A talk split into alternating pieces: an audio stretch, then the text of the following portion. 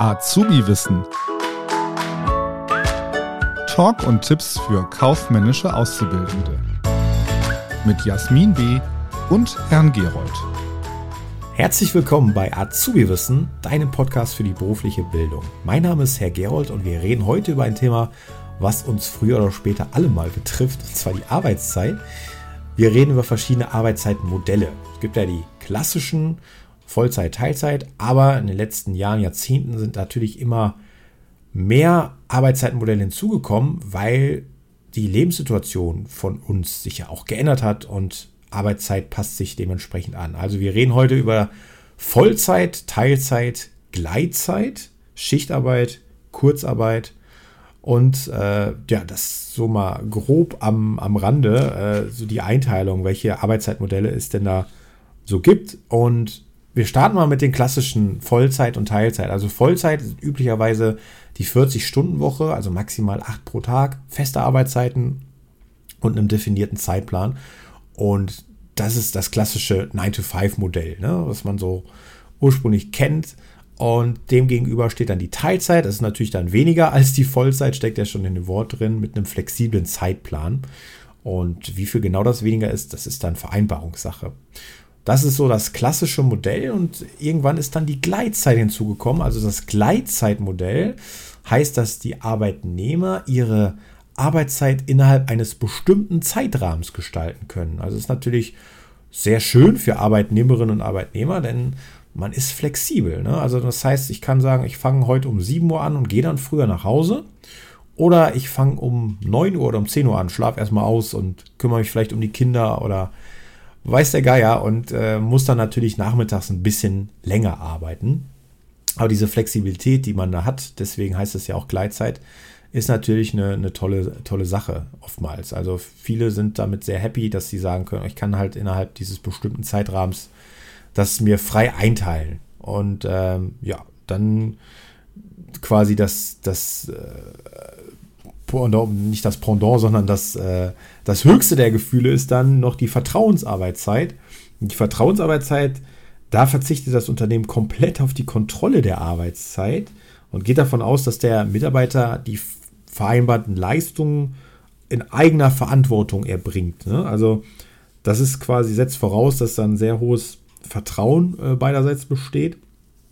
Und äh, ja, das ist natürlich äh, ganz toll und oftmals natürlich während Corona auch zwangsweise entstanden durch die Remote-Arbeit, das heißt das Arbeiten von zu Hause oder von einem anderen Ort außerhalb des Büros. Ne? Und äh, da gibt es auch verschiedene Modelle, dass ja die Arbeitnehmer sich dann einloggen mussten von zu Hause aus, dass das dann doch überwacht wird, aber oftmals halt auch nicht. Und der Arbeitgeber sagt halt, okay, Hauptsache, du erledigst deine, deine Arbeit und äh, ob du das jetzt in zwei Stunden oder in, in, acht Stunden machst, ist mir prinzipiell egal. Also Vertrauensarbeitszeit. Hm. Dann lass uns noch kurz über das Thema Schichtarbeit und Kurzarbeit reden. Schichtarbeit steckt ja auch schon in dem Wort drin. Also Schichtarbeit ist häufig in Produktionsunternehmen anzutreffen und wird dann genutzt, um Maschinen zum Beispiel intensiv zu nutzen. Ja, also, dass die Maschine auch nachts läuft, nachts bedient wird. Oder im Krankenhaus zum Beispiel. Also das Krankenhaus sagt nicht einfach nachts so, wir machen jetzt hier Feierabend dicht, äh, sondern natürlich muss da auch äh, das Krankenhaus besetzt werden mit Personal, mit Krankenschwestern, Krankenpflegern, Ärzten. Und dementsprechend gibt es dann verschiedene Schichten, wo die Arbeitnehmer und Arbeitnehmerinnen eingeteilt werden. Und dadurch auch entsteht auch eine höhere Vergütung, also eine sogenannte Nachtschichtarbeit, Nachtschichtzuschlag, äh, der dann auch tariflich festgesetzt ist, dass dann auch, wenn jemand nachts arbeiten muss oder will, also dann dementsprechend auch eine höhere Vergütung bekommt, was ja auch durchaus gerechtfertigt ist. Könnt ihr euch für, für euch selbst mal äh, ja, durch den Kopf gehen lassen, ob das für euch was wäre. Nachtschichten. Also für mich wäre es ehrlich gesagt nichts. Ja, und dann haben wir noch das Thema Kurzarbeit. Das spielt ja während Corona eine große Rolle. Also wenn ein Unternehmen jetzt durch eine schlechte Auftragslage, äh, schlechter Konjunktur in eine Schieflage gerät, in eine wirtschaftliche Schieflage gerät, dann spielt ähm, die Kurzarbeit eine, eine wichtige Rolle und ist quasi für Unternehmen, für Arbeitgeber ganz tolles, wichtiges Instrument, denn mit der Kurzarbeit wird die Regelarbeitszeit halt kurzfristig reduziert. Das heißt für das Unternehmen, dass nur die geleistete Arbeitszeit vergütet werden muss und dadurch können halt Kündigungen vermieden werden. Also das heißt, jetzt dem Betrieb geht schlecht, die Auftragslage ist schlecht, aber durch die Kurzarbeit hm, muss ich halt äh, meinen Mitarbeiter nicht kündigen, sondern lasse die nur zum Beispiel dreimal die Woche arbeiten und muss dann dementsprechend auch nur die Arbeitszeit vergüten, wo sie auch nur tatsächlich da sind. Ja, was fragt ihr euch, was ist mit dem Rest? Hm, die Arbeitnehmer unterhalten dann unter bestimmten Voraussetzungen zusätzlich zu dieser betrieblichen Vergütung noch das sogenannte Kurzarbeitergeld, also eine Leistung von der Bundesagentur für Arbeit und können somit das quasi wieder mehr oder weniger ausgleichen. Das ist eigentlich eine feine Sache.